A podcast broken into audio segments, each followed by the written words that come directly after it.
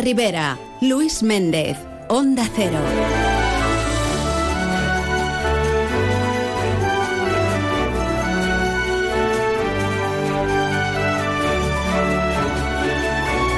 Hola, ¿qué tal? Saludos amigos, muy buenas tardes y bien queridos todos, aquí en más de uno en la Ribera.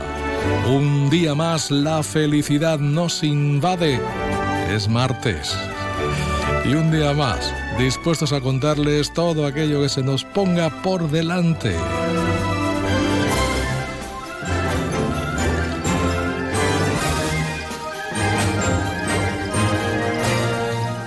Pues sí, es martes, es 16 de enero y hoy queremos estar en Sueca porque allí esta mañana la delegada del gobierno en la comunidad valenciana, Pilar Bernabé, ha visitado esta localidad para tratar de, de alguna manera, aparte de interesarse, pues cerrar algunos flecos que pudieran quedar con respecto a la humanización, así es como se llama ahora, a esto de ceder eh, carreteras y adecuarlas a lo que es la modernidad de la sociedad, en fin. Pues eso, la humanización de la Nacional 332 a su paso por esta localidad.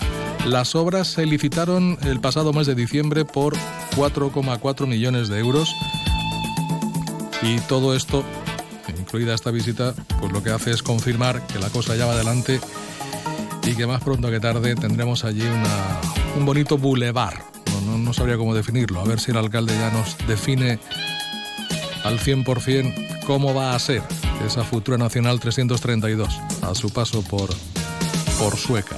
Estaremos por tanto con Dimas Vázquez. Luego teníamos intención de acercarnos hasta la Consellería de Sanidad porque allí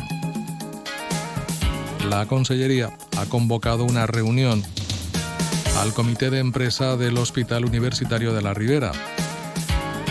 Saben, y si no se lo recuerdo, que para hoy habían organizado, habían programado una concentración de protesta, el comité de empresa del Hospital de la Ribera, para, eh, en este caso, intentar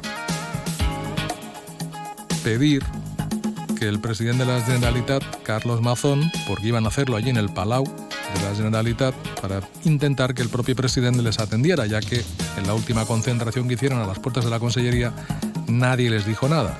Pues bien, anoche mismo la Consellería convocaba esta reunión, hoy se han ido para allá, han aplazado las protestas en principio y la reunión todavía se está desarrollando a esta hora. Teníamos intención, queríamos hablar con el presidente del comité de empresa del Hospital de la Ribera, con Enrique Martínez, para que nos contara qué tal había ido este encuentro y qué se había tratado. En un principio no se esperaba que, tuviera más duración de la habitual, pues, pues una horita, una cosa así, pero se está alargando más de lo previsto y esto lo único que nos puede llevar a pensar es que realmente se están abordando cuestiones importantes que puede haber algún tipo de fumata blanca tras esta reunión. No lo sabemos, lo desconocemos. Y hubiéramos querido que el propio Enrique Martínez nos lo hubiera contado. Vamos a ver si de aquí a 20 minutos tenemos oportunidad y la cosa ya terminado, pues intentaremos esa comunicación, esa conexión. Si no, pues habrá que dejarlo para mañana. ¿Qué le vamos a hacer? Pero bueno, que lo vamos a seguir intentando. Pero no, no dejaremos el Hospital de la Ribera. ¿Y por qué?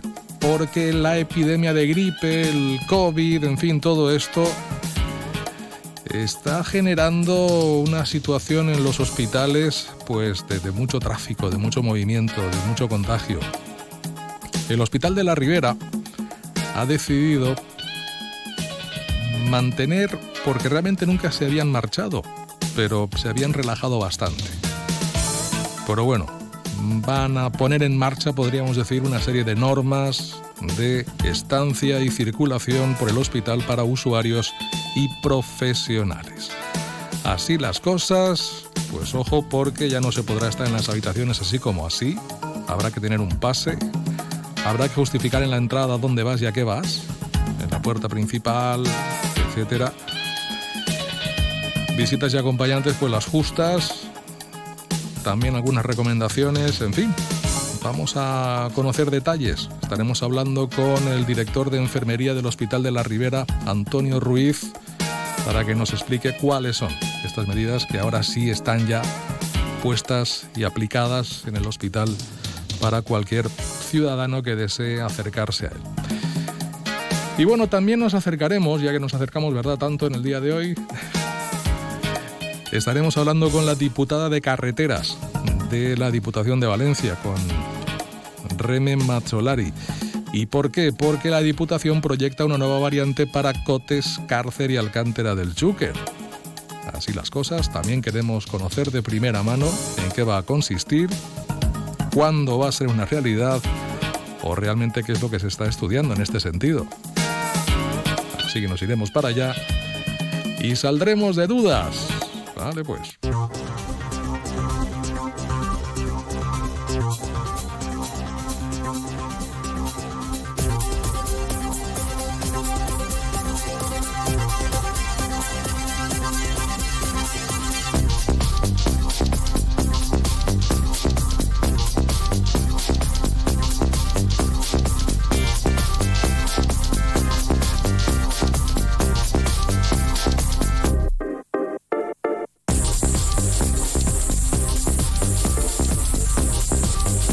martes 16 de enero. Hoy se celebra el Día Internacional de los Beatles.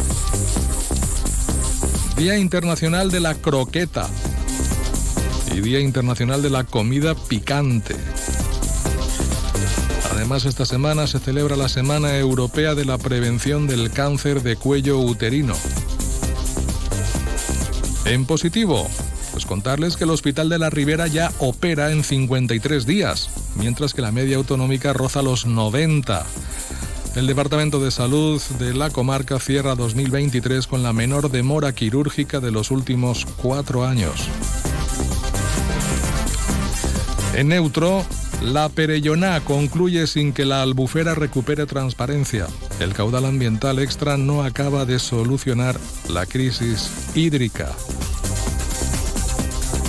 Y en negativo, Leemos hoy el titular en el diario Levante.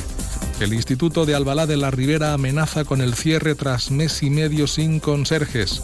La dirección alerta de un caos sin precedentes al no contar desde el 1 de diciembre con personal para controlar las puertas o coger el teléfono.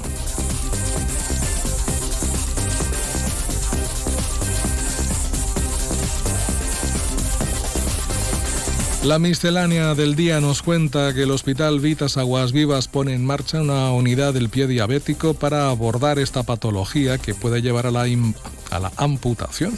Esta enfermedad está asociada principalmente a un mal control de la glucosa durante periodos muy prolongados de tiempo.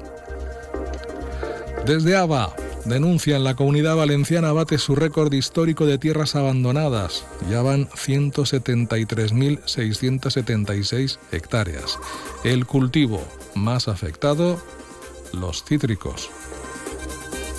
Por su parte, la Unión cuantifica las pérdidas para los productores de limón en más de 26 millones de euros por una campaña nefasta. Estos precios se sitúan incluso por debajo de los costes de producción.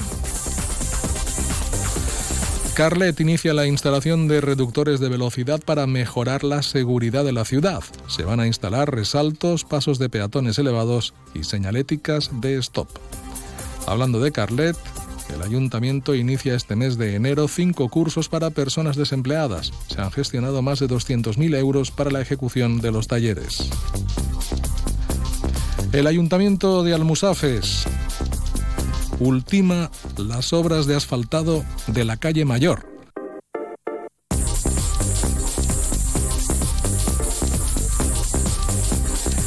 Y el Ayuntamiento de Sueca, a través de la Concejalía de Urbanismo, también ultima estos días los trabajos de acondicionamiento de un nuevo parking en la avenida Vilella. El Partido Popular de Alcira vuelve a insistir en la falta de respuesta por parte del equipo de gobierno a las preguntas sobre la contratación de las actividades de Navidad. Los populares consideran que hay contradicciones evidentes en las declaraciones realizadas para intentar justificar la urgencia y la exclusividad. Y también en Alcira la Concejalía de Juventud ofrece acompañamiento a los jóvenes sin estudios de la ciudad para descubrir su vocación y retomar la formación con el programa Jóvenes Oportunidades. Los interesados entre 16 y 21 años ya se pueden inscribir en el Centro de Información Juvenil.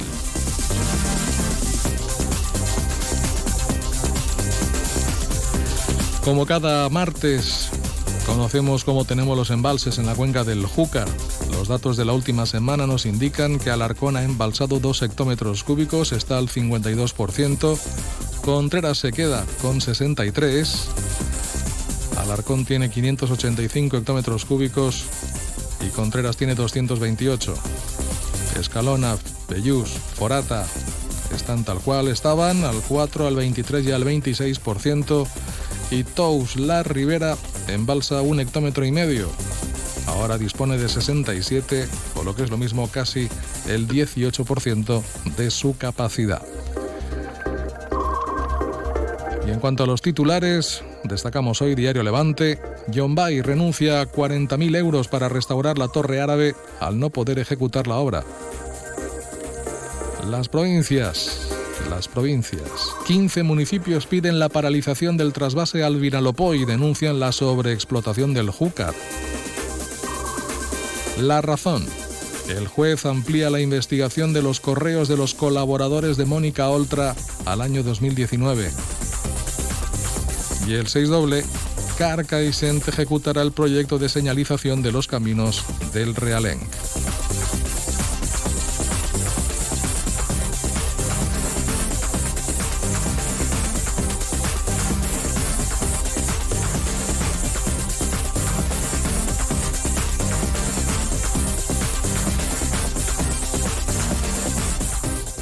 Mira, tenemos que hablar. Lo nuestro no funciona. Cada vez estoy más cansado. Se me hace todo un poco cuesta arriba. Cuando veo que volvemos a empezar, me puede la pereza. Sé que llevamos toda la vida juntos, pero no tenemos futuro. Es pensar en el día de mañana y... Si tú también quieres romper con la rutina, por fin no es lunes, con Jaime Cantizano. Los fines de semana desde las 8 de la mañana y siempre que quieras en la web y en la app. Onda Cero, tu radio. Tengo que comprarme un coche. ¿Me acompañas a la concesión? Vale. ¿Dónde vamos? ¿Qué marca estás buscando? Pues no lo sé. Creo que un Fiat. Bueno, no, mejor un Jeep. ¿Sabes qué? Vayamos a Grupo Palacios. Tienen nuevas instalaciones con todas las marcas que te gustan. Seguro que encuentras tu vehículo. Grupo Palacios, único concesionario oficial de Fiat y Jeep en Alcira, Avinguda del Sports 20. Luis me ha dicho que baja en cinco minutos. Conociéndolo, calculo que me hará esperar media hora. Saliendo menos cinco llego de sobra. Y me da tiempo a regar las plantas, sacar al perro y tirar la basura, que luego da más pereza. Si eres de analizar cada jugada, eres de Radio Estadio. Escucha toda la información deportiva en Radio Estadio con Edu García. Todos los fines de semana y en todas las grandes citas deportivas. Onda Cero,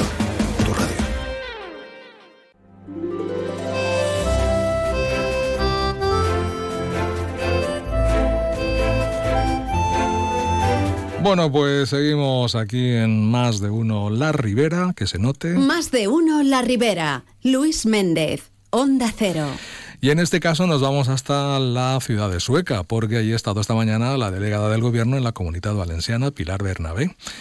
¿Y qué ha hecho la delegada del gobierno en Sueca? Pues eh, acercarse hasta el ayuntamiento y, bueno, tratar las últimas cuestiones sobre la denominada humanización de la Nacional 332. Alcalde Dimas Vázquez, muy buenas tardes. Hola, buenas tardes. ¿Qué asuntos han tratado? ¿De qué han hablado? Pues eh, la delegada de govern, Pilar, ha vingut així a la nostra ciutat a exposar-nos eh, com està el procés a dia d'avui eh, administrativament parlant. Am, ens ha comentat tot el que són els tempos, de que començar les obres com a molt tard seria després de l'estiu, perquè la licitació, més si hi ha alguna al·legació, podia allargar el procés fins abans de l'estiu, però que en estiu les empreses, entre vacances i tot, que confiem més en setembre i acabar-ho abans de que s'acabe el 2025. que L'últim trimestre del 2025 seria finalització d'obres i en aquesta conjuntura li hem estat exposant uns panels que farem en el seu dia per a que la ciutadania de Sueca poguera comprovar eh, els plànols per sectors de tot el que anava a fer-se i ella ha vingut així en el cap de carreteres de la demarcació de, de València, Guillermo Llopis, per a parlar de coses tècniques, de tot el tema de la finalització de les obres, després que aquesta humanització, com bé has dit tu, passarà a ser ja, una vegada tot fet, eh, serà propietat de l'Ajuntament de Sueca, de la circulació de vehicles en eixa, en eixa boulevard o avinguda, que serà, no podran ser vehicles de, de, de tonellatge que tindran que anar per la circunvalació existent, -huh. i aleshores pues, també li hem estat exposant un projecte d'ací dels Molins de la Vila, per a veure si aquest 2% cultural del Ministeri poguem entrar per a poder eh, traure algun euro per a continuar rehabilitant tot el que són aquesta xoia que tenim a Sueca. I també, pues, ja que estava així, pues, li hem parlat també de la caserna de la Guàrdia Civil, que és una també de les obres pendents que té el Ministeri i la nostra ciutat en una caserna que és de principis de 1900 i que pensem també que tinguem nosaltres els terrenos també per a poder-los cedir i és hora que eh, l'Estat investisca en Sueca i puga eh, construir un edifici per a que la Guàrdia Civil puga desenvolupar les seues tasques professionals de la millor manera possible. Bueno, veo que han aprovechado el tiempo y la, y la visita. ¿Qué les ha dicho a sus peticiones? Hombre, tot, eh, eh, jo la relació que tinc amb la delegada del govern ve de fa temps, tots tenim una relació cordial, l'he molestat molt, moltes, moltes vegades, eh, ella m'ha dit que, que va fer gestions, igual que va fer gestions per averiguar més tempos de lo que era la, la carretera i de com estava el procés i si s'havia aprovat ja el projecte definitiu, i a partir d'ahir, pues, en aquesta comunicació han quedat inclús per a falles, que ella vol vindre també així, i ensenyar-li in situ el que era els molins, perquè avui no es podia quedar a, a, a veure-ho tot, però sí que ens hem emplaçat a que Mas vinga a veure els molins, la volem il·lusionar i també que ens diga pues, totes les fonts d'ingressos possibles per a que este alcalde vagi a pegar-li la paliza que hi faça falta. Bueno, entonces eh, se confirma, por tanto, que el, lo que es la, las obras de la Nacional 332 a su paso por Sueca van a comenzar prácticamente sí. que este año, cuando antes de que acabe este año, sí. y tener un, un, este un, un, periodo de ejecución más o menos de un año, ¿no? Porque me ha dicho que en 2025 15 final... meses, 15 meses. 15 meses, más o menos. Sí, començaria en setembre i vindria a acabar-se, pues, en l'últim trimestre de 2025. Lo que passa és que les obres, Ja. Luis, tu saps que comencen un dia però no saps mai quan acaben. I més quan són obres eh, implementades damunt d'una cosa existent. Una cosa és fer una carretera nova en desmontes i terraplens i en acopio de terres noves, Uh -huh. i altra cosa és fer una obra damunt d'una ja existent que tu pots escarbar i es començar a trobar pegues i problemes que no comptaves amb ells i que te pot retardar i obra. Claro. Sí, porque claro, una vez empiezas a, agujerear y a hacer cosas, a saber lo que te Como puedes... una casa. Sí. Si tú re- reformas una casa, no sabes nunca lo que vas. Ahora, si tú coges un solar limpio y comienzas una casa nueva, Mm. pues es más fácil de... Pues eso es igual. Bueno, eh, el alcalde será consciente, imagino que sí, evidentemente, de que cuando esto revierta a propiedad municipal, el mantenimiento correrá a su, a su cargo. Todo esto se ha estudiado económicamente, etcétera. Sí, clar, i ens marcarem una fulla de ruta de manteniment. Això no vol dir que l'any tinguem que fer-ho tot nou altra volta, per a que quan tingues que algo que fer, pues se faça i ja està, clar. Tindrem que, que tindre una fulla de ruta de, de lo que és el manteniment d'aquesta infraestructura i si ha, igual que estem fent ara en la ciutat, si hi ha alguna farola que té que substituir-se, algun banc que s'ha deteriorat, l'asfalto que es té que fer algun tramo que està més malament. Jo ja els he advertit que les claus del piso no les agarraré hasta que no mirem al mil·límetre tot el que mos han, mos han construït. Ja. Saps? Jo dic, hasta la- l'entrega de llaves, hasta que no vinga el tècnic i mos diga que està tot al 200%, no anem a agarrar-les. Ujú. Bueno, confía en que se cumplan los plazos, lo tiene todo más o menos. ¿Se ha quedado convencido, Dimas Vázquez? Sí, la veritat és que sí.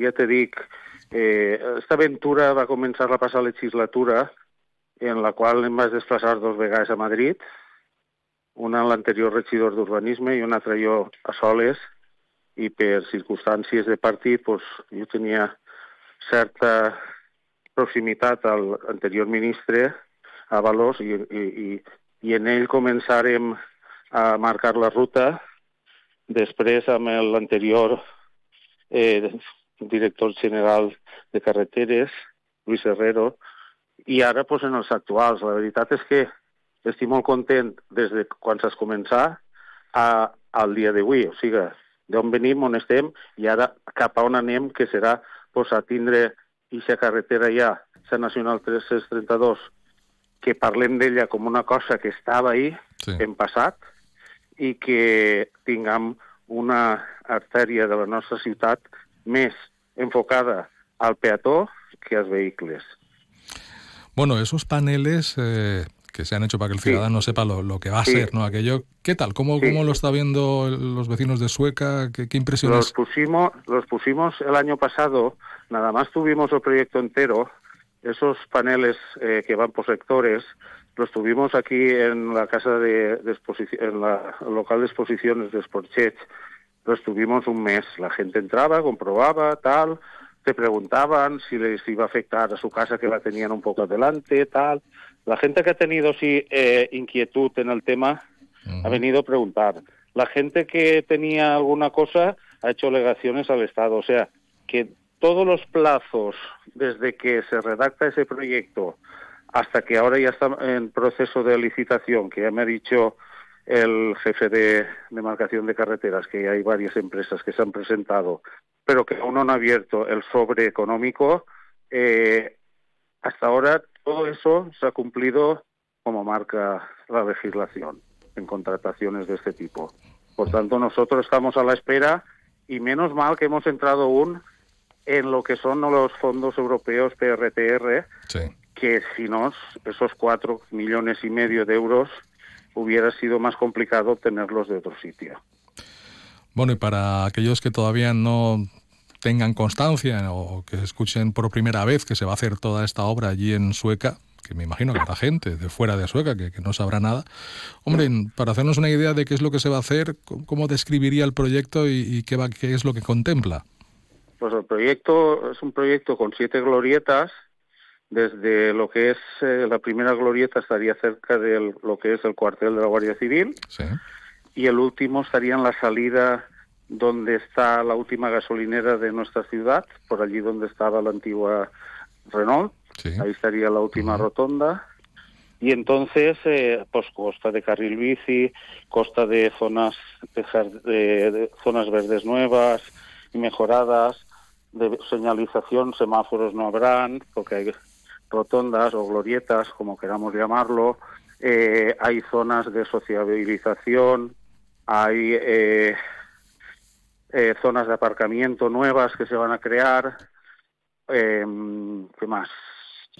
Y será también pues un, un, vial en el cual vehículos de gran tonelaje o camiones de tres ejes, para que nos entendamos, no podrán entrar por dentro, porque será una avenida más de, de Sueca. Sí. Entonces aquí podrá pasar pues el camión de, de la basura, un autobús, algún camión pequeño, pero todos los demás que no tienen razón de ser entrar por Sueca, porque un camión de tres ejes lo normal es que tenga que ir al polígono y allí el polígono y que se podrá entrar tranquilamente por la variante, pues todo ese tráfico rodado que a veces aquí como la variante va a tope en verano por la entrada de cullera de turistas o, o, de otros sitios y se meten por dentro de nuestra ciudad, todo ese tráfico pues eh, se verá más reducido porque tendrán que pasar siete rotondas y los vehículos de gran tonelaje no podrán pasar por dentro. Entonces yo pienso que ganaremos en menor contaminación, en más seguridad, en eliminar esa barrera histórica de los vecinos de la otra parte de la carretera,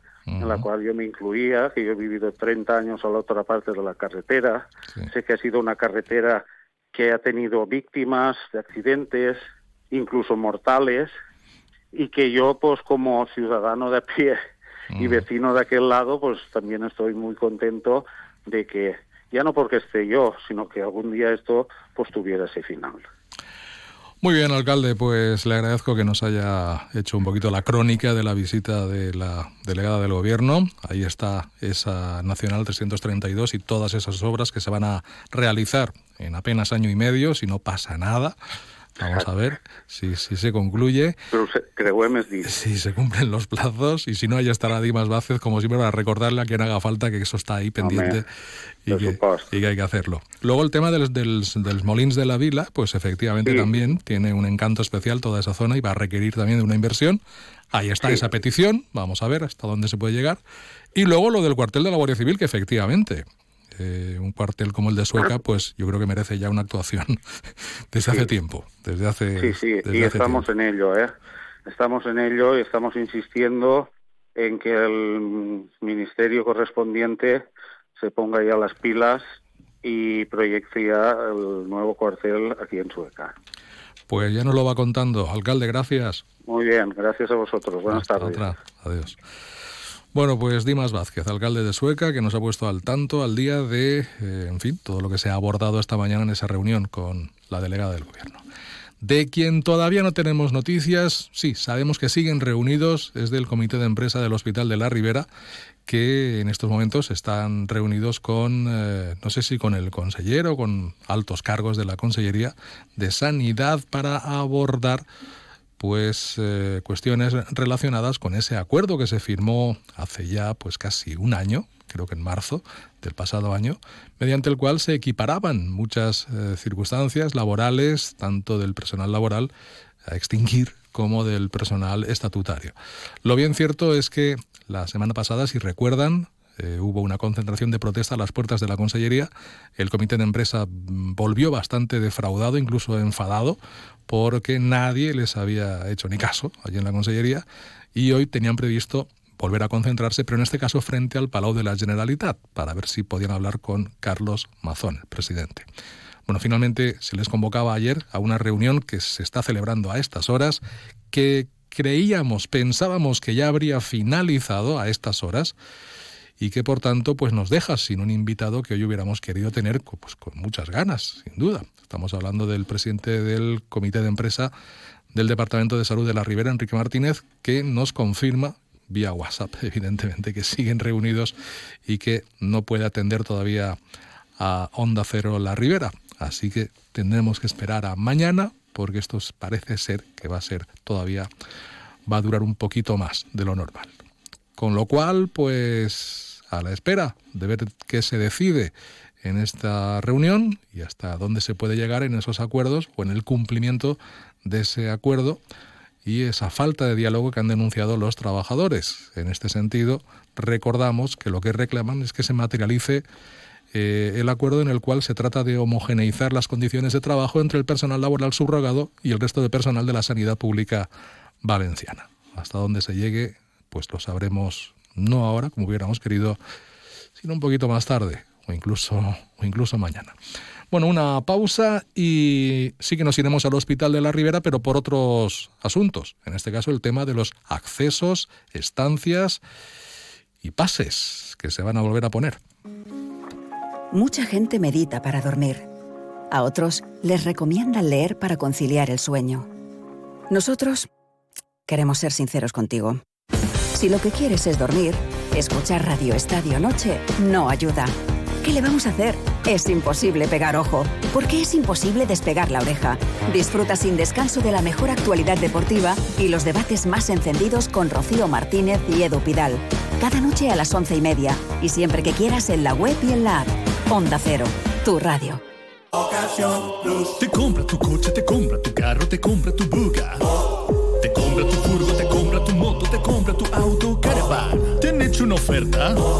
Te la mejoramos. Has oído bien. Mejor precio garantizado y compromiso de pago en 24 horas. Ven a vernos. Todos los martes en Onda Cero, Comunidad Valenciana en la Onda y Caixa Popular, un foro radiofónico donde de la mano de Caixa Popular conoceremos proyectos innovadores, solidarios y de carácter social, donde ponemos el acento en las personas y la sostenibilidad de nuestro entorno. Todos los martes en Onda Cero, a partir de las dos y media, Comunidad Valenciana en la Onda y Caixa Popular. 298, 299, 300 ovejas. Cuando consigues dormir, la noche pasa en un abrir y cerrar de ojos. Y cuando no, también. Porque si no puedes dormir, Gema Ruiz tiene el programa de radio que te reconcilia con la noche. Con actualidad, cine, curiosidades, música, juegos y la colaboración de los oyentes. ¡Baja esa voz! ¡Que no son horas! No son horas. De lunes a miércoles a la una y media de la madrugada, los jueves a las 3 y siempre que quieras en la web y en la app. 301, 302, 303. Onda Cero, tu radio. Mira, tenemos que hablar. Lo nuestro no funciona. Cada vez estoy más cansado. Se me hace todo un poco cuesta arriba. Cuando veo que volvemos a empezar, me puede la pereza. Sé que llevamos toda la vida juntos, pero no tenemos futuro. Es pensar en el día de mañana y... Si tú también quieres romper con la rutina, por fin no es lunes, con Jaime Cantizano. Los fines de semana desde las 8 de la mañana y siempre que quieras en la web y en la app. Onda Cero, tu radio. Pues pon la alarma, haz el café, date una ducha, vístete, coge el bus, espera, sigue esperando, anda hasta el trabajo, trabaja, mira el reloj, trabaja un poco más. Si a ti también se te hacen largas las mañanas, Elena Gijón te la resume. Noticias Mediodía. El mejor resumen de la actualidad matinal con conexiones en todos los lugares donde se producen las noticias. De lunes a viernes a las 2 de la tarde y siempre que quieras, en la web y en la app. Onda Cero, tu radio. De cero al infinito, un programa para gente curiosa. ¿Cómo cambia el significado de un emoticono o un punto al final de las frases para diferenciar generaciones? Einstein lo tuvo más fácil a la hora de hacer su trabajo de investigar que Blas Cabrera. Se vigila la Tierra de posibles terremotos como este o cercanos a este. ¿Cómo está el mercado de las criptomonedas en este momento? Todas las respuestas a las 4 de la madrugada del viernes al sábado. Y siempre que quieras, en la app y en la web de Onda Cero, con Paco de León. Te mereces esta radio. Onda Cero, tu radio. Más de uno La Ribera. Luis Méndez. Onda Cero. Las 12 y 52. Nos vamos al Hospital de la Ribera y saludamos al director de enfermería, Antonio Ruiz. Muy buenas tardes. Hola, buenas tardes, Luis. Buenas tardes. A ver, porque el- los ciudadanos que se están acercando estos días al hospital están comprobando cómo se han aplicado una serie de protocolos y medidas eh, a la hora de poder acceder al centro. Hay restricciones y hay pases. En fin, ¿se vuelve a, a- a la época COVID o cómo está esto? Bueno, en primer lugar, no necesariamente, Luis, porque bueno, hemos eh, normalizado lo que sería el acceso y el acompañamiento al paciente hospitali- hospitalizado y también hemos eh, regulado pues una una dinámica de, de circuitos organizativos que posibilitan obviamente la mejora tanto de la seguridad del paciente hospitalizado como los cuidados de los profesionales. En principio ha coincidido, como bien has comentado, con la con una situación de la pandemia que todos conocemos, que obviamente está generando pues un planteamiento de garantizar eh, evitar infecciones cruzadas entre pacientes y visitantes y ha coincidido este, esta normalización de circulación de usuarios y profesionales con el momento en el que estamos, pero es una tendencia que en principio, si todo va bien, esperamos eh, continuar. O sea que ha no venido, una- han venido para quedarse estas... en estas... principio sí, no es una medida restrictiva, ¿eh? es una medida que pensamos que va a mejorar obviamente la calidad de los cuidados y la calidad asistencial. No, porque por otra parte garantizamos la presencia obviamente del paciente hospitalizado, como no puede ser de otra forma, ¿no? Bueno, entonces, ¿cuáles serían eh, las circunstancias a tener en cuenta? A ver, por ejemplo, número de acompañantes, horarios, puertas de acceso, todo esto cómo se va a regular. Muy bien, pues en principio la puerta de urgencias, como siempre, está abierta al paciente urgente, pero lo que es el acceso a la entrada principal, pues en principio lo único que hemos incorporado ha sido la presencia de una persona que regulará, lógicamente, la circulación tanto de usuarios como profesionales, ¿no? Entonces, eh, lo que preguntaba respecto al, al horario de, visitas, pues eh, en principio hemos previsto que eh, cualquier paciente hospitalizado se le den unos pases que, bueno, como sabrás, en otros departamentos de salud y hospitales tanto públicos como privados en el territorio nacional y también en nuestra comunidad, pues se viene implementando. La idea es dar eh, dos pases para eh, acompañar en todo momento a un paciente hospitalizado, ¿no? Y luego, en cuanto al acceso a consultas externas y también a procesos quirúrgicos, en principio cualquier visita tiene autorizada la presencia de un familiar o un acompañante. Esa sería, grosso modo, la, normalización de visitas. Para acceder al hospital habrá que, de alguna manera, justificar a qué entras. Esa es la, la realidad, sí, porque no regulamos el para qué entras, pues al final eh, puede pasar que pues haya una masificación en determinados eh, ámbitos asistenciales. Eh, sirva como ejemplo que sentir general, por ejemplo, de la, de la enfermera si te caes en la señal de hospitalización es que ellos les cuesta en algunos momentos poder atender con intimidad suficiente a un paciente y con la suficiente garantía de cuidado tanto con tranquilidad, entorno, descanso que son necesidades básicas que un paciente hospitalizado tiene que, tener, ¿no? Entonces, yo creo que uno de los puntos importantes es el tema de los acompañantes. Serán dos acompañantes, dos pases los que se van a dar por, por, cada, por cada paciente. Pero ojo, por la noche solamente se puede quedar uno, ¿eh? Que quede Efectivamente, eso, es importante. Hemos estandarizado en dos porque es la tendencia más habitual, salvo, como bien sabes, en época de pandemia, que, que gracias a Dios ya no estamos ahí y, en principio se quedaría un familiar, como bien comentas, con el paciente. ¿Dónde se consiguen esos pases para, para los acompañantes? Bueno, pues hemos iniciado desde comunicación, ya mm, se han elaborado unos trípticos que estarán disponibles junto cuando el paciente ingresa y al mismo tiempo hemos realizado una señalética en el hospital y en los controles de enfermería explicando las bondades de esta medida, porque entendemos que es una fortaleza, no es ninguna restricción, como ya has comentado, y se le facilitarán los pases en el momento del, del ingreso. Claro, no es una restricción, pero como estamos acostumbrados, ¿verdad?, en este hospital a circular a nuestro aire en el momento, en cualquier momento del día, pues la cosa se contempla como tal, ¿no? Lo que pasa es que yo creo que hay que, Luis, agradezco también esta entrevista porque el mensaje hay que intentar trasladarlo desde el punto de vista positivo, ¿no? Tenemos que pensar qué es lo mejor para el paciente, ¿no? Y desde el punto de vista de seguridad y desde el punto de vista también de, de ofertar unos cuidados donde, insisto, se mejoren las necesidades y se garanticen como el sueño, el descanso, el bienestar, la tranquilidad y un entorno hospitalario agradable, ¿no? Exactamente. Bueno, también hay alguna que otra recomendación, ¿no? Por ejemplo, que las visitas se intenten realizar preferiblemente por las tardes. Sí, eso obedece a bueno pues a la manera habitual de, cualquier organización sanitaria. Eh, la mayor actividad, el mayor flujo de actividad normalmente se da por la mañana y también recomendamos, eso al fin y al cabo tampoco es una predicción, la ciudadanía no lo ve así, recomendamos, como siempre se ha hecho, que normalmente eh, la visita eh, se puede hacer por la tarde. Eso está estandarizado prácticamente en todos los sitios, ¿no? Porque eh, aquí en la mañana coincide también con el pase de visita médico, el trabajo enfermero, las curas habitualmente también del paciente hospitalizado que requiere se hace por la mañana, la higiene, aunque también se hace a lo largo de las 24 horas, cambios posturales aunque insisto, eh, también están regulados en las 24 horas del día, pero digamos que el mayor eh, momento de actividad se desempeña por la mañana. Por eso es la recomendación a la visita al paciente hospitalizado por la tarde. Bueno, pues ya nos hacemos una idea. Ojo, porque eso también los propios trabajadores del hospital también van a tener que ir con la tarjeta identificativa en todo momento para que se sepa que son personal de la casa y que no andan por allí deambulando de un sitio para otro. Que quede claro. Sí, al fin y al cabo hay que verlo también como una recomendación, ¿eh? que la ciudadanía y los personales lo vean como un, como un área de mejora, que por otra parte era una necesidad sentida ¿eh? de los propios profesionales. ¿no? Y la identificación, como tú bien comentas, no deja de ser una obligación, porque, bueno, aunque hayan sido casos aislados y no en nuestro departamento, como bien sabrás, en algunos momentos ha habido efectos no deseados, precisamente por no ir el profesional perfectamente identificado, y es una normativa que hay que cumplir.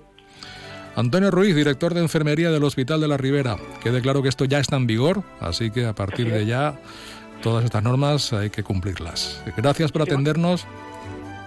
Muchísimas gracias Luis y gracias a ustedes. Y muy amable, hasta otra, que vaya bien. Hasta luego. Adiós. Bueno, pues ya lo saben, ¿eh? Yo creo que con buen criterio se acabó esto de que cualquiera pueda entrar al hospital a, a, a hacer vete a saber qué, porque también los hay. ¿eh? Noticias de la una y volvemos.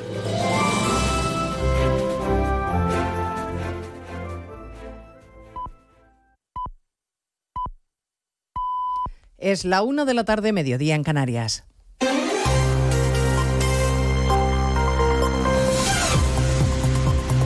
Noticias en Onda Cero. Buenas tardes, les avanzamos a esta hora algunos de los asuntos de los que vamos a hablar con detalle a partir de las 12 en Noticias Mediodía, empezando con las conclusiones del informe anual del Instituto Elcano sobre la política exterior de nuestro país y sobre la influencia que tenemos en el mundo. Dice el documento que la situación política interna ha debilitado la imagen de España en los rankings internacionales y que hay una sensación de que durante nuestra presidencia comunitaria se ha perdido una oportunidad, Asunción Salvador. Porque el inesperado adelanto electoral, la larga interinidad del gobierno posterior y el clima altamente polarizado en España, señala el informe, no han contribuido a instalar una imagen de un país fuerte y totalmente recuperado de la recesión iniciada en 2018, que era una de las oportunidades que presentaba este liderazgo al frente de la Unión. El documento también hace referencia a la amnistía y subraya que no convence una ley como la que se ha pactado, pacto que para el Cano ha hecho perder a España capital político en el exterior y pone como ejemplo de ello la dificultad para lograr el uso de las lenguas cooficiales las instituciones europeas. En lo económico, el informe advierte de que España no será ajena al contexto global de desaceleración y señala que nuestro país necesita un plan de consolidación fiscal creíble para combatir el alto déficit y la deuda pública y reformas para aumentar la productividad y el empleo. La realidad pasa además por la dificultad que tienen nuestros jóvenes para emanciparse. Hacer frente al pago de un alquiler sigue siendo una misión casi imposible para la gran mayoría y el problema estructural de la vivienda hace que seamos uno de los países de Europa donde irse de casa es más complicado. Los jóvenes se independizan cuando, cuando ya no son tan jóvenes, según el Observatorio del Consejo de la Juventud. La edad media de emancipación de una persona joven en España es 30,3 años.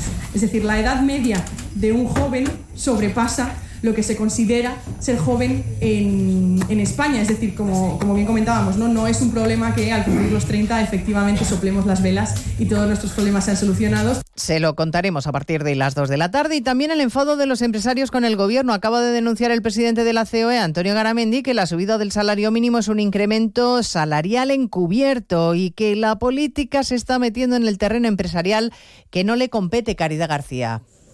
Sí, dice el presidente de la COE que la política está rebasando los, los, espacios de la empresa y sin citarla textualmente acusa a la vicepresidenta Yolanda Díaz de tomar decisiones sin criterio alguno, solo por intereses electorales y personales. Antonio Garamendi vuelve a pedir respeto al diálogo social y seriedad con asuntos clave. Señores, tenemos que ponernos de verdad a trabajar en serio y por favor con las cosas de comer no se juegue. Según un informe de Randstad que se está presentando aquí hoy en COE, el 82% de las empresas prevé un empeoramiento de la situación económica y una de cada tres refiere impacto negativo sobre su propio negocio. Esta tarde el presidente Sánchez se reúne en Davos con grandes empresarios tecnológicos en el marco del Foro Económico Mundial que intentará trasladar una imagen de fortaleza de la economía española. Se va a perder el presidente el pleno del Congreso de esta tarde, en el que vamos a ver una foto muy poco usual, la del Partido Popular y el Partido Socialista votando juntos a favor de cambiar un artículo de la Constitución para sustituir el término disminuido por la expresión persona con discapacidad. Es lo único en lo que están de acuerdo. Hoy el presidente del Partido Popular, Núñez Feijó, le ha acusado a Sánchez de negociar con cosas que no son suyas y acelerar el ritmo en la cesión al independentismo. Sánchez está manteniendo su precario poder con una coalición de decenas de partidos cuyo proyecto fundamental es el desguace constitucional. Y todo el mundo sabía que su aventura política nos iba a salir muy cara a los españoles. Lamentablemente, lo que está ocurriendo es una aceleración del ritmo de cesiones y aumentando la gravedad de la situación política del país. A partir de las dos hablaremos del acceso de los menores a la pornografía, porque el Gobierno empieza a estudiar el plan para protegerlos de contenidos pornográficos en Internet. Se trata de regular el acceso de niños y adolescentes a la pornografía en la red, obligando, por ejemplo, a que tengan que acreditar con un documento legal que tienen más de 18 años. En el Consejo de Ministros, además, se ha abordado la regulación del tabaco calentado. Se equipara a la de los cigarrillos tradicionales, Belén Gómez del Pino. De forma que estos dispositivos pierden las excepciones que que mantenían hasta hoy tendrán que cumplir la misma normativa en cuanto a lugares donde se prohíbe su consumo e incorporar en sus envases y embalajes el mensaje informativo el humo del tabaco contiene más de 70 sustancias cancerígenas, además de las fotografías en color que ya se imprimen en las cajetillas convencionales. El Real Decreto que asume esta directiva procede de la Unión Europea y prohíbe también la venta de tabaco calentado con aromas y la comercialización de filtros, papeles de fumar, envases o cápsulas que permitan modificar el olor o el sabor del tabaco o intensificar su humo. Y hablaremos además de Donald Trump, que ha arrasado en los caucus de Iowa, de forma que se convierte en el favorito dentro del Partido Republicano para optar a la presidencia del país. De todo ello hablaremos en 55 minutos cuando resumamos la actualidad de esta mañana de martes 16 de enero. Elena Gijón, a las 2, Noticias Mediodía.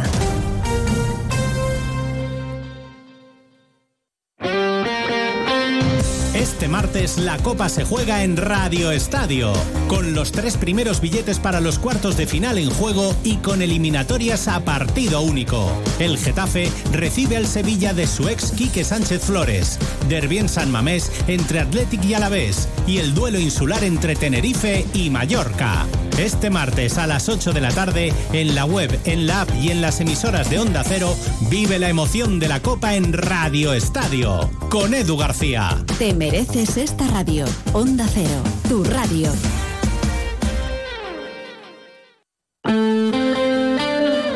Más de uno La Ribera. Luis Méndez, Onda Cero.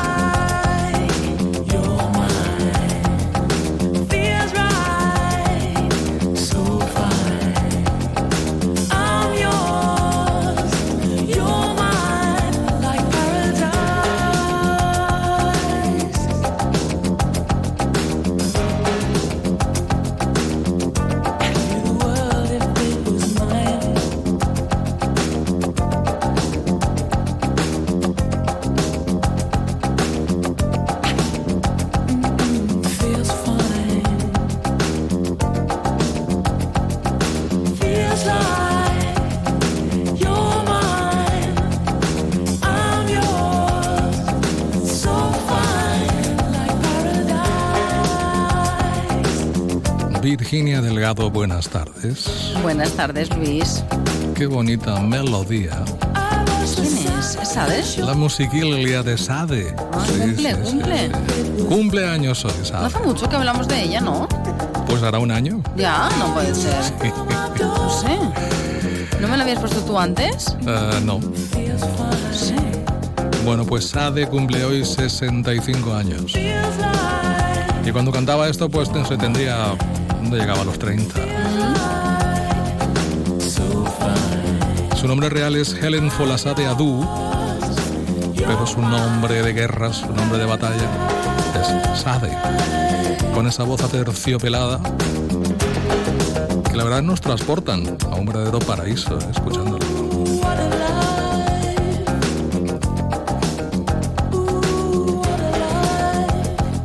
¿Cuál es tu paraíso? ¿En cuál te perderías tú? Ah, yo lo tengo claro. Yo me perdería en Formentera.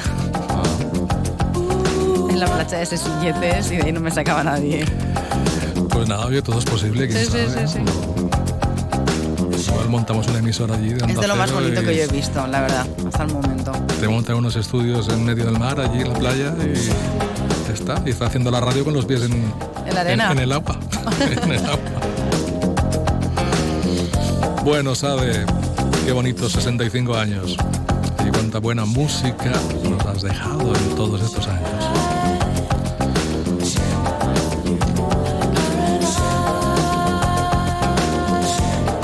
Y si miramos hacia afuera, dejamos el paraíso, ¿verdad?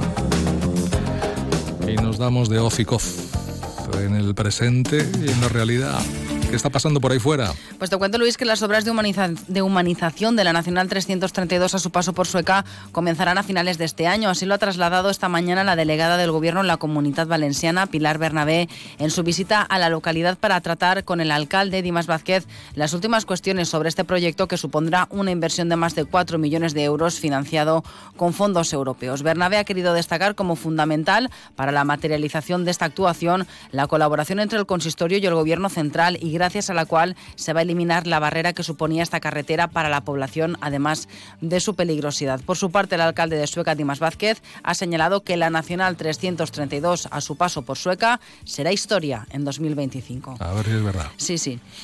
Una vez finalizadas las obras, este tramo se va a ceder al ayuntamiento, que pasará a ser el responsable de su conservación y mantenimiento. Por otro lado, el Comité de Empresa del Departamento de Salud de la Ribera, que representa al personal laboral, sigue reunido con representantes de la Consellería de Sanidad, un encuentro convocado a última hora de ayer, que ha evitado hoy una concentración ante el Palau de la Generalitat. Sobre la mesa, la reivindicación de estos trabajadores para que se cumpla el acuerdo alcanzado con el anterior gobierno de la Generalitat, que trataba de homogeneizar las condiciones de trabajo entre el personal laboral subrogado y el resto de personal de la sanidad pública. Y contarte que Alginet reformará el ayuntamiento y construirá un centro joven con el Pla Verde Inversiones de la Diputació, que supondrá la llegada de 1,8 millones de euros a la localidad, 300.000 euros más que en la pasada legislatura. Y contarte en clave política que Juan Botella y Gerard Carbonell encabezan el nuevo organigrama del PP en la Ribera Baixa. En la Ribera Alta Ujú. será Elia Ferrer y Sergi Alonso. Así que Renovación Ha habido ¿eh? renovación total dentro de, de lo que es eh, pues los cargos, ¿no?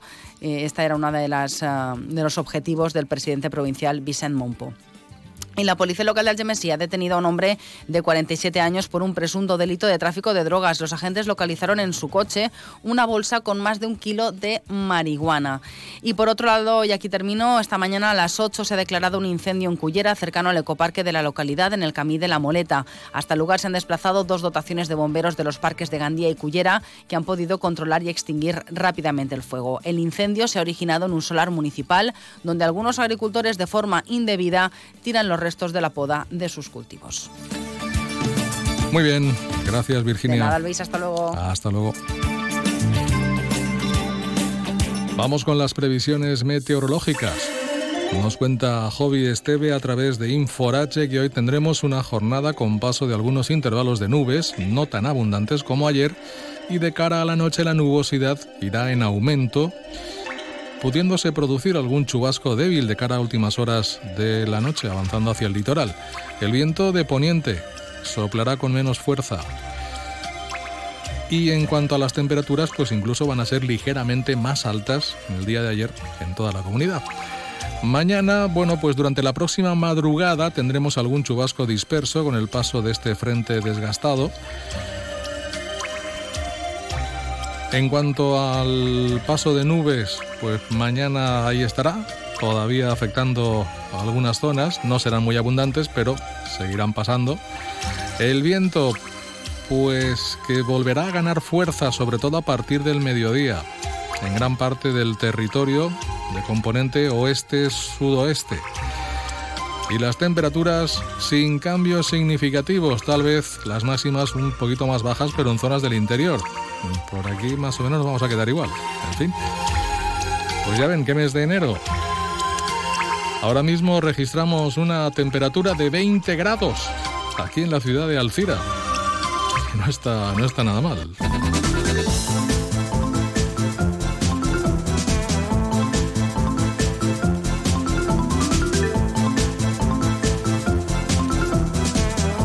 Y en la agenda pues nos acercamos al santoral del día, que viene también bastante completo.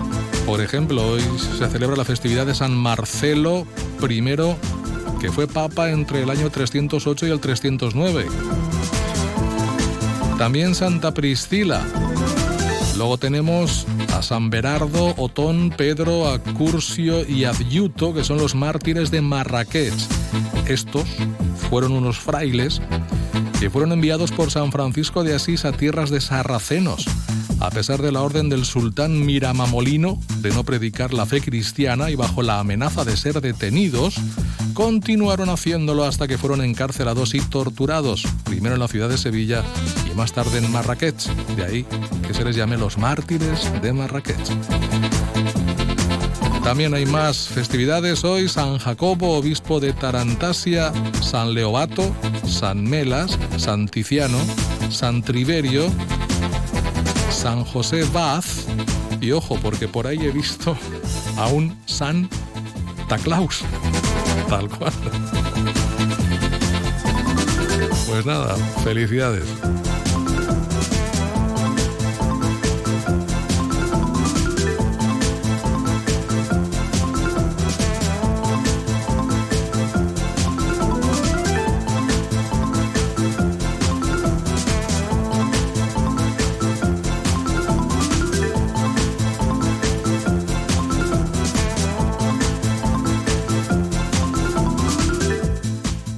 Se te suba a la cabeza.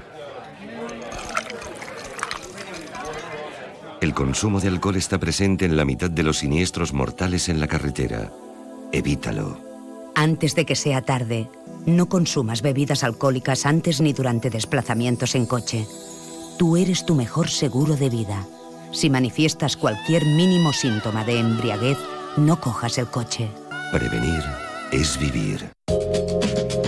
Hem canviat d'any, però no de costums, perquè continuem reciclant, separant i reduint els nostres residus, evitant que s'acumulen als rius i sèquies, en els barrancs, en els carrers, en la platja o als camps i muntanyes. Perquè reciclar és cuidar el nostre medi ambient. Utilitza els ecoparcs i recicla. Des del Consorci Ribera i Valldigna agraïm la teua col·laboració.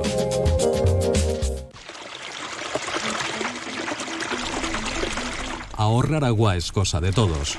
Cerrar bien los grifos, evitad fugas y goteos. Un grifo abierto puede gastar más de 12 litros por minuto. Ducharos en lugar de bañaros. Un baño gasta 15 veces más que una ducha. Lavar los dientes sin dejar correr el agua. Podéis ahorrar hasta 25 litros. Cuando lavéis frutas y verduras, no dejéis que el agua se pierda. Utilizarla para regar las plantas. Y no pongáis lavavajillas o lavadoras sin su carga completa. Consejos ofrecidos por Onda Cero Radio. Siete horas durmiendo, ocho horas en el trabajo, dos horas comiendo y ¿cuánto tiempo pasas al día en el coche? Después del móvil seguro que es lo que más usas. No te prives y estrena vehículo. En Grupo Palacios tenemos la campa más grande de vehículos matriculados de la Ribera y la Costera. Disponemos de un stock de mil vehículos de todas las marcas y precios. Ven a visitarnos y encuentra el coche que necesitas entre nuestra gama de vehículos de ocasión, seminuevos y premium. Llévate tu vehículo extra revisado y extra garantizado con financiación a medida y descuentos extraordinarios. Te esperamos en Xiativa en los antiguos salones Reina, al lado del Aldi y frente a nuestras instalaciones de siempre. No cerramos a mediodía. Grupo Palacios, vehículos de ocasión al mejor precio. Tu negocio, tu empresa es lo más importante para ti y la mejor forma de darte a conocer es la publicidad. Para no pasar desapercibido, para que tu inversión publicitaria sea rentable, A3 Media Radio. Te ofrecemos atención personalizada, un buen servicio y sobre todo resultados. Porque tu empresa es importante para ti, para nosotros también. Que no te confundan. Tu publicidad en A3 Media Radio. Llama a Onda Cero 96 241 75 59 o envíanos un correo electrónico publicidadlarribera arroba onda cero punto es. Más de uno La Ribera. Luis Méndez, Onda Cero. La una y 18 minutos. Seguimos avanzando aquí en Más de uno La Ribera y nos vamos a acercar hasta la Diputación de Valencia. Allí vamos a saludar a la vicepresidenta segunda de la Diputación, que además dirige el área de carreteras. Reme Mazzolari, muy buenas tardes. Buenas tardes. Bienvenida, gracias por acompañarnos. Y la última noticia que tenemos que nos afecta directamente aquí en la comarca de la Ribera es que la Diputación de Valencia proyecta una nueva variante para Cotes, Cárcer y Alcántara del Chúquer. Cuando hablamos de proyecta, Reme, ¿a qué nos referimos exactamente? ¿A un proyecto o a que va a ser una realidad? Bueno, pues eh, a ver, vamos a ponernos en situación. En, en la Diputación hay un proyecto básico eh, redactado en el año 2010 que evidentemente pues eh, hay que hay que actualizar. Es un proyecto no aprobado. Entonces lo que hemos hecho ha sido retomarlo. Estamos trabajando en la actualización del mismo y bueno, pues seguirá los trámites necesarios para su aprobación. Y de eso es exactamente lo que estamos hablando, ¿eh? de que hemos sacado ese proyecto del cajón y que nos hemos puesto a trabajar porque creemos que ahí hay un problema, un problema eh, que genera situaciones de inseguridad y de peligrosidad, especialmente eh, por el tráfico de vehículos pesados. No obstante, mientras tanto se trabaja con la actualización de, ese proyecto, lo que sí que, estamos ya en condiciones de poder ejecutar, y yo me atrevería a decir, no esta legislatura, sino iniciar su ejecución este, este mismo año 2024, es eh, la ampliación del, puente actual sobre el río Sellent. Aquí sí que ya disponemos de, un proyecto constructivo eh, redactado, supervisado y que en breve ya se va a someter a información pública, lo cual quiere decir que a lo largo de este año pues vamos a, a poder licitar las obras de ejecución del mismo, que estamos hablando que tiene un importe cercano al millón de euros. Con esto mejoraremos, eh, mientras se trabaja el proyecto completo de la variante, mejoraremos el, paso sobre el río Sellent y bueno, la variante tiene también, eh, contempla un segundo puente, un nuevo puente sobre, sobre el río. A ver, para, para que nos centremos en este asunto que me parece muy importante, el tema de- del puente. Eh, Es el puente que es a la salida de Cárcer, ¿no? Cuando sales de Sí. Cárcer es el puente que hay Sí, en, el en actual puente, el El actual puente. existente, sí. Eh, ¿Cómo se puede ampliar este puente sin hacer uno nuevo? Pregunto. Pues bueno, son cuestiones técnicas, pero sí que está previsto la, la ampliación de- del puente. Mm. Se aprovecha la plataforma actual, pero sí que se le puede dar una, una mayor anchura. ¿eh? En concreto, eh, actualmente creo que son cuatro metros y medio. ¿Mm? Y bueno, sí que parece ser que, que, que cabe la ampliación por, por las características constructivas que tiene el mismo. Y de hecho, como os digo, el proyecto constructivo ya está mm, aprobado y es la obra que se prevé mm, casi casi con inmediatez mm, dentro del 2024 y contemplada en el anexo de inversiones de este año. En paralelo trabajamos con, con la actualización de- del proyecto de la variante. Vale, y esta es la que contemplaría el nuevo puente en otra zona de... efectivamente, sobre el río. efectivamente, sí. Bueno, ¿qué es lo que se tiene que actualizar del proyecto existente? ¿Cuáles son esas limitaciones o esas circunstancias que merecen una revisión? Bueno, pues en principio los técnicos, los trabajos de actualización con- conllevan analizar un estudio de soluciones eh, que se cambian diferentes aspectos en los dos kilómetros y medio de, vía que estamos contemplando que, es la longitud de, la futura variante que servirá como alternativa al tramo actual de la CV560 y, y hay un- dentro de, de esas soluciones mm, hay estudios específicos mm, que determinan la, la viabilidad de la actuación pues teniendo en cuenta pues la inundabilidad y el impacto actual. Hay que adaptarlo a, a las nuevas zonas a lo a, la- a los nuevos parámetros urbanísticos que se tienen y evidentemente eh, presupuestariamente pues también habrá que adaptarlo ¿m? el Nuevo- presupuesto mm, no tendrá nada que Claro, ver. claro, porque las nuevas exigencias medioambientales de seguridad, eh, pues son, efectivamente. son distintas ha hace- cambiado absolutamente toda la normativa que se aplica. De, ahí que hayamos comenzado que se haya comenzado por, por un estudio de, de soluciones sobre el original que nos va a llevar a estudios específicos en algunos de los tramos. Claro. El tema de la inundabilidad es muy importante también en esta, en esta zona. Efectivamente, el tema de la inundabilidad es algo que, que va a condicionar esa, ese, ese proyecto básico original y que bueno, que habrá que estudiar otras al- alternativas que posibiliten la actuación. Porque claro, ahora mismo eh, los, esta, esta carretera atraviesa los cascos urbanos de estas localidades directamente, tal cual, ¿no? Sin más. Bueno, hablamos de, de una variante precisamente. Claro, claro, no, me refiero, me refiero. Vamos a sacarla de los. Sí, sí, ahora mismo hay accesos directos de las calles colindantes Mm, a la travesía, que es propiamente la carretera. no, mm, Es- lo- o son otros puntos de peligrosidad.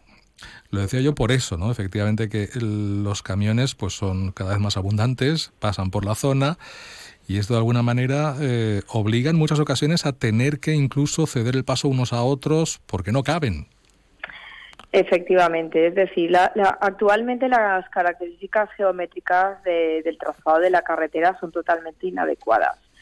Eh, ya no solo por la estrechez del, puente existente sobre el río Sellent, que es algo a lo que ya le vamos a dar solución eh, con, con carácter inmediato, como he comentado, sino que eh, existen eh, otros factores de, de peligrosidad y de inseguridad, como son esos accesos eh, directos de, de las calles colindantes en toda la travesía y las curvas cerradas, ¿no? con radios muy estrechos a la salida del municipio de Cárcel. Todo eso son mm, pues características que, que la nueva variante pues va a intentar corregir para hacer una, una carretera pues mucho más segura y sacar el tráfico pesado de lo que es el, el interior, el interior de la población. Voy a rescatar una frase suya y a ver si nos la puede especificar un poquito más. Dice usted, habrá que ver si estas exigencias, hablamos de exigencias de, de, en fin, de- de medioambientales, eh, de seguridad, de inundabilidad, etcétera, habrá que ver si estas exigencias se pueden acomodar al proyecto básico original o si se han de estudiar otras alternativas. Efectivamente. es- esto ya sería- En eso, en eso mm, se trata cuando yo hablo de actualización. Si, bueno, si se pueden adaptar al proyecto básico original, un trabajo que ya tenemos hecho, si no se pueden adaptar es por lo que hablo de que eh, determinados tramos tenemos que hacer estudios específicos y marcar nuevas soluciones. Plazos no se atreve a darme, ¿verdad? Pues plazos mm, no me atrevo a dar. Mm, Podría decir que lo que es, eh, digamos, esa revisión de- del proyecto básico, eh, que, como decía al principio, está redactado en el año 2010, pues bueno, podríamos estimar que en torno a unos 12 meses eh, podríamos tener un proyecto básico actualizado eh, en disposición, pues, de seguir los trámites administrativos correspondientes para poder contratar el proyecto constructivo. Ujú. O sea, de momento habrá que esperar al menos un añito, ¿verdad? Para, para ver el proyecto definitivo cómo, cómo puede quedar, ¿no? Efectivamente. Bueno, pues al menos ya tenemos ahí una fecha de referencia a partir de la cual pues empezar a, a ir pensando en esta, en esta variante que veremos a ver si finalmente se puede Sí, llevar a la práctica o, o- o qué. Lo importante es que lo hemos rescatado de- del cajón, que estamos trabajando en la actualización del mismo, eh, buscando soluciones eh, que posibiliten la, la actuación con, pues bueno, con las normativas actuales, con los estudios de impacto correspondientes y que, que además mm, lo que sí que va a ser una realidad eh, inminente va a ser la, la ampliación de- del puente y, y en lo que es el tráfico pesado, poder permitir eh, que se puedan cruzar el- los vehículos en lo que es el, el actual puente. En definitiva, pues bueno, eh, creo que está claro el objetivo, mm, el objetivo de la, de la Diputación, que es buscar soluciones eh, pues para, para que los pueblos eh, pues puedan seguir funcionando, vertebrar la provincia y generar sinergias y que nadie se quede, se quede atrás. Pues vamos a ver si llega pronto esa variante para Cotes, Cárcer y Alcántara de Chúquer. Reme Mazzolani, eh, diputada de, de Carreteras y vicepresidenta segunda de la Diputación, muchísimas gracias por atendernos y hasta otra ocasión. Gracias a ustedes. Un saludo, adiós. Buenas tardes.